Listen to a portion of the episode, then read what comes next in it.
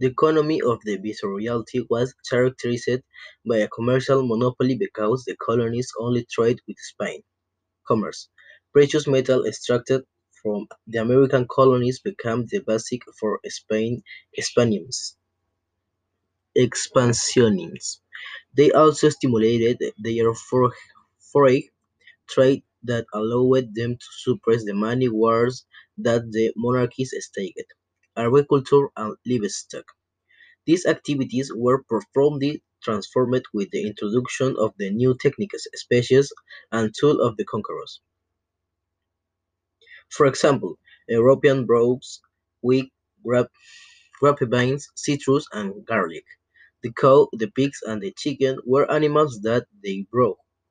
In the case of the horse and the donkey, they were used in the mills and the preparation of the land with the plough.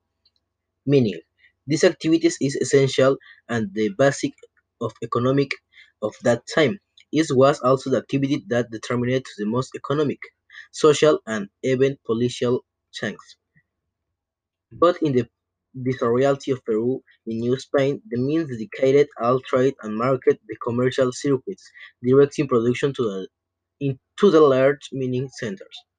The main means in the colony were Potosí, were Potosí, Pasco, Castrovirreyna, Oruro, Cayloma, Laicacota, Lucanas, and Paricanochas.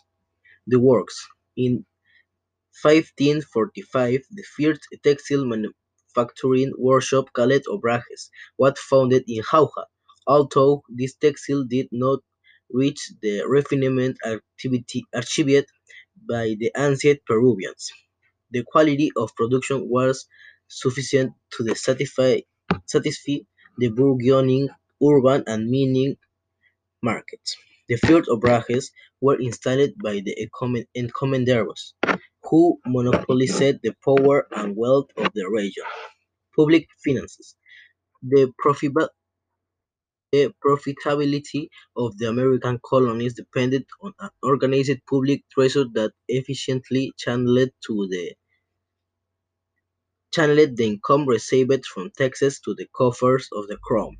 Since the American possessions were the patrimony of the Spanish monarchy, they were called Royal Hacienda of Royal Hacienda or Royal Hacienda.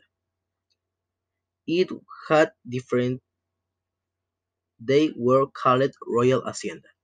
It had different types of heritage: the one that belonged to the king, the crown, and the prosecutor.